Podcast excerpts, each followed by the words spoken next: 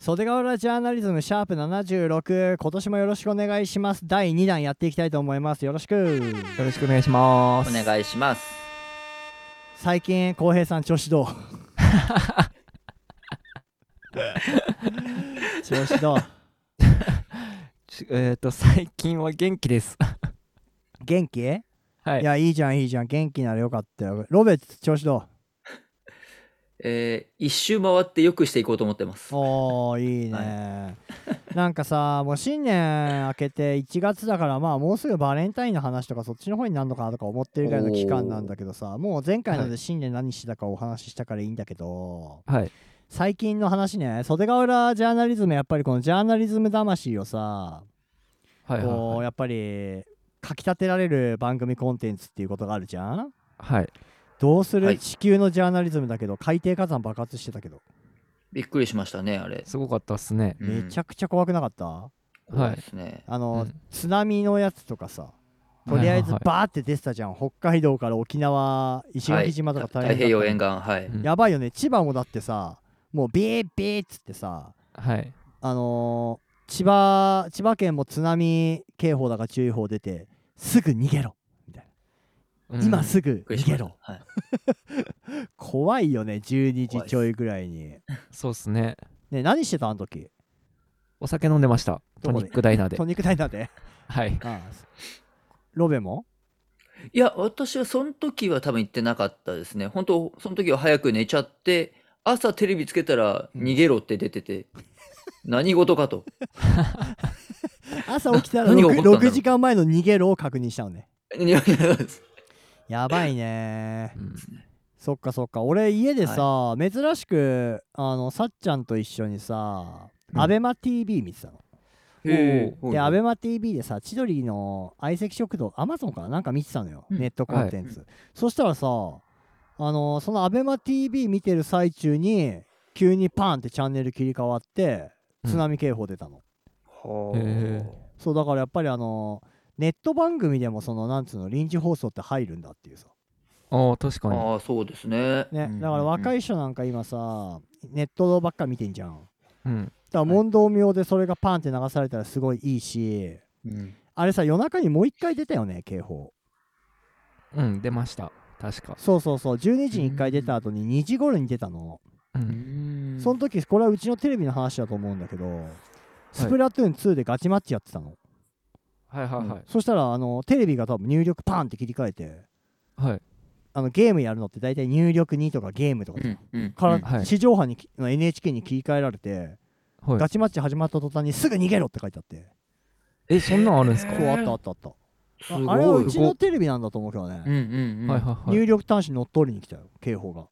えすごあーすごいですね。い。うんやばいよねびっくりしちなみにた俺 DJ してたんですよ、うんその時間ずっとうんでだからあのテレビも何もない状態で、うんうんあの弟から電話かかってきていきなりうん「大丈夫逃げて」っていう電話かかってきましああそうだよねはいたなえ弟今京都いるんでうんだから西の方から電話かかってきて全く何の話か分かんないっつって切りました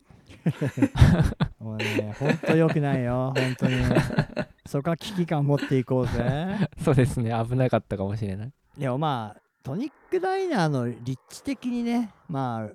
津波が届く範囲ではないよね千葉の中では、まあ多分うんまあつうかそこまで届くんだったらもう本当に大事というかね、うんそうですね、うん日本半分ぐらい埋まっちゃうかもしれないですね下そう手したらうんだってあのー国火山灰でなんかすげえことになってたなへえ衛星写真見てないあ見てないです見てないですあー火山灰は見てないですえ、ね。ほんと島がこうやってあんじゃん、うんもう真ん中火山灰ドーンってなっててもううんなんていうの灰色になっちゃっへてーもうなんか島が2つに分断されちゃってるみたいな感じえ怖っ怖いよね、うんあの地球衛星からの噴火の瞬間とかもすごくないあれ、はい。あれすごいですうんね。すごかやったばっいすよね、うんなはんいかあの漫画で見るやつじゃんあれまあ地球本当でのもそドうですよねーンっていうさ、うんなんかあのー両津勘吉がなんかいろんな悪さを企んだ結果さなんか自分の儲かってた工場が最後爆発する時ぐらいの画角じゃないあれ両さんが両津勘吉が宇宙開発の民間事業なんか堀江さんみたいに手掛けたけどなんか金稼ぎしようとしすぎて経費削減で全然パーツとかも適当でいいよって言って最後爆発して「こら両通」って言われる時の絵だからあれ、 それぐらいの、うん確でもかすにごさ、すごさでしたね、あれは。すごかったねやっぱ怖いしねあのビービービーっていう、ううーんん。ね、びっくりしちゃったよっていう話だからまあ何があるか分かんないからさ本当に、はいあれ全然超常現象の話であれなんだけどはい昨年のマイマイが来てたオカルト会ぐらいの時に話したお前ら UFO が本当に来た時の覚悟はできてんのかって俺話したじゃんはいはいはいまたアメリカがちゃんとあの UFO 研究の政治家っていうかその国のあれ立ち上げてたな防衛省みたいなえ宇宙関連に関してのそうそうそうそういや省庁っていう宇か宙人を完全に調査するみたいな調査兵団みたいなへえ。えそろそろ俺来ると思うなもうなんかアメリカあたりは本当にでも見つけてそうですもんね隠してたっていうそうそうそうありますもんうねんだし今日まあ収録日言っちゃうと1月19日でしょはい今日はあのー月の5倍の距離にめっちゃでかい隕石飛んできてんだよあそうなんあですそうかなんですか。そうだよあのー NASA が潜在的な人類の危機っつって発表してるけど日本とか全く何もやんないじゃんはいやんないっす多分もうもうもしかしたらもう通過してるかはいアメリカ時間と日本時間だと今日なのかなめっちゃ近いところにでかい隕石飛んできてて、はいそれが月のだから月への距離の5倍なんだってうんあ近いです。ねでもそうそう、うまあ遠いは遠い遠いっちゃ遠い感じするけどうんそのでかさの隕石が地球に接近するのは本当にやばくてはういんなんかの計算ミスで地球にぶつかったらまあ人類は3分の1死ぬっていううわーへーそうだよ NASA が発表してたよ隕石やばいっすね。どてかどうしようもないですね、そうなったら。ねどうしようもないよね本当に、はい、なんかでも結局海外であんだけでかい火山がドカーンって爆発してさはい、俺らが知るのってすげえ後じゃんそうですね。そうですなんね。あれがそのなんていうのかな津波ぐらいのっつったらちょっとあれだけどそういうので住んでるからいいけど実際ぶつかったりしたらもうなんかあっという間だろうねよくわかんないまそうでますね。うー。うん生活が一変してよくわかんねえ何も聞いてねえよって言って変わっていくんかな怖いねうん、怖いですね。てか、も怖うい怖いっすよね逃げようもないですしね、ない宇ですよ宙かねらだったら。うん俺たち一庶民は逃げようがないからさロベノミヤ様とかはどうすんのそういう時まあ私はその用意された地下シェルターに行くだけです。地下シェルター用意されてんだもう用意されたなるほど ねロベノミヤ様だからそりゃそうだよねそうですね。はい。トップシークレットだけどそういうところがあって そこに逃げるまあまあこれは逃げるんだね、うん、うんでなんかさ破滅思考みたいのってあるじゃんはいはいはい。若干さ不謹慎ながらさもう人類滅亡しちゃえばいいのにって思うところってどっかあるじゃん、なあ、はいあはあいはい。まあまあまあ。まあうん実。際、強く願ってないのは前提としてもさ、うなん、かもう非日常でもうなんか今の生活一変する出来事が起きたら起きたって楽しそうみたいなさうん、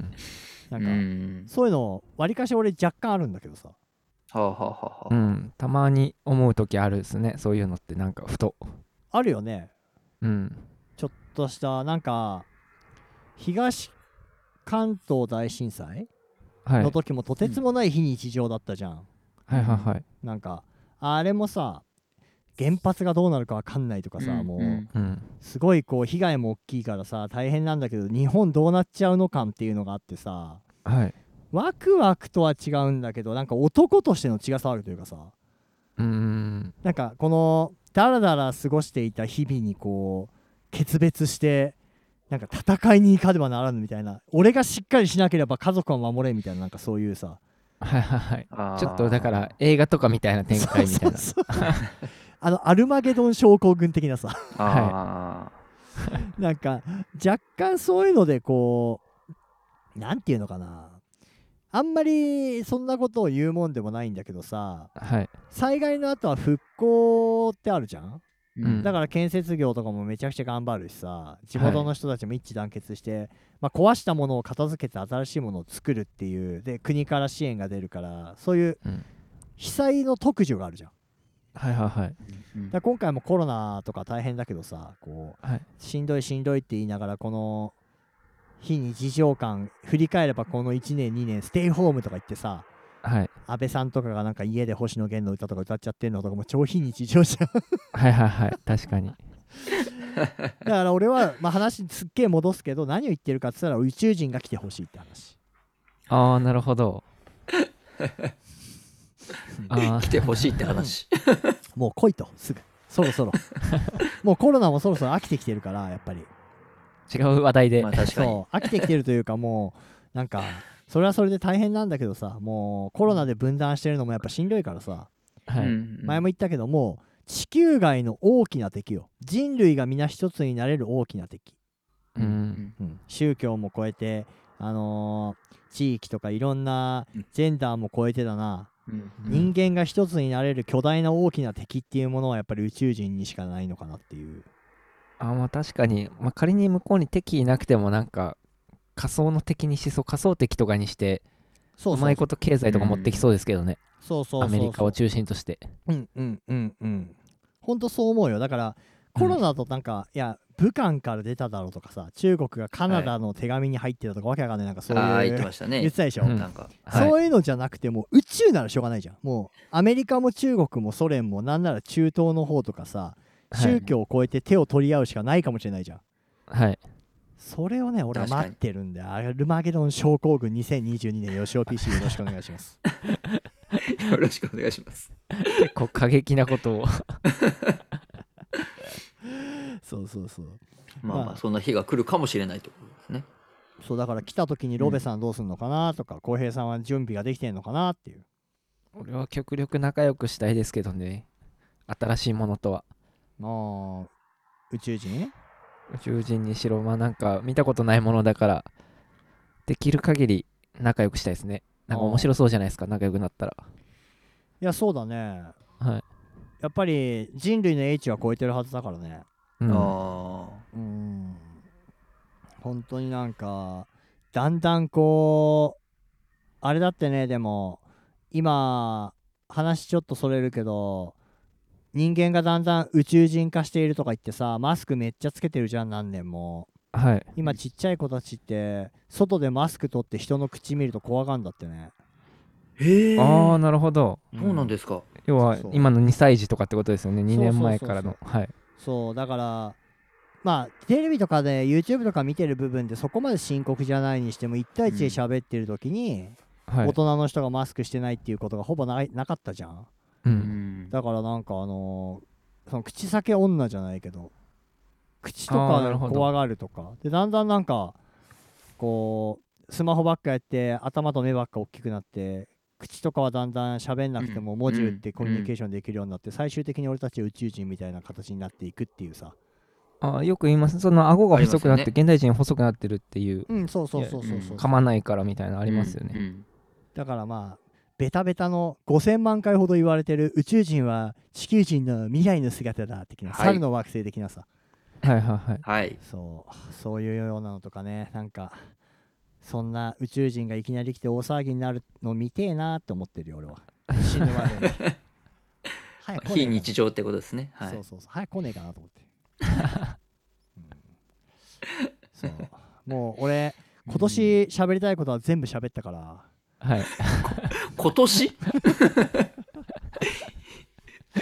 うそう遅いとはいえ1月ですけど、まだ。そうだね。1月だけど。あとはもうじゃあ、浩平がいろいろ喋ってくれるといいよ。浩平さん。いいよってしかも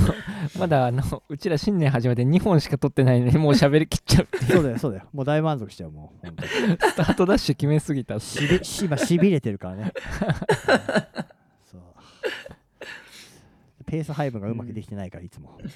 久しぶりですからね収録が、ねはい。そうだね。まあでも、そしたらさ、えっ、と、これもう14分ぐらい撮ってるからさ、はい